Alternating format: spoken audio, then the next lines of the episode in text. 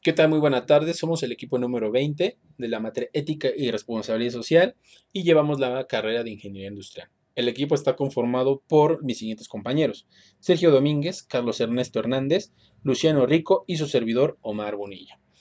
Eh, para esta actividad número 5 hemos elegido hacer el siguiente podcast. En primera instancia, ¿cuál es el objetivo del trabajo?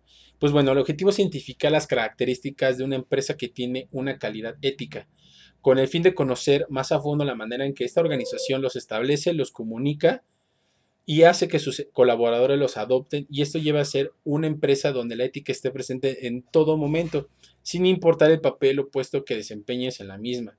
Puede ser un director o personal de limpieza. Así también es saber la responsabilidad que significa tener estos estándares de calidad y ética no solo en lo empresarial, sino también en lo social. Para ello, ¿cuándo puede hablarse de una organización con alta calidad ética? Bueno, todas las organizaciones en su marco normativo expresan su misión, visión y valores. Rápidamente, recordemos, la misión describe el, motivo o la razón de ser de una organización, empresa o institución. La visión describe una expectativa ideal sobre lo que se espera de la organización sea o alcance en un futuro.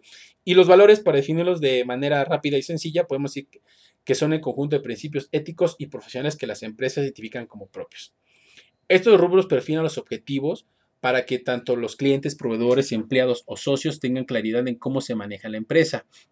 Asimismo, para que una organización pueda considerarse con alta calidad ética, debe poner en práctica el marco normativo que tiene y ético, claro está, que están incluidos en su misión, visión y valores, desde puestos directivos pasando por todos los que pueden componer la misma organización.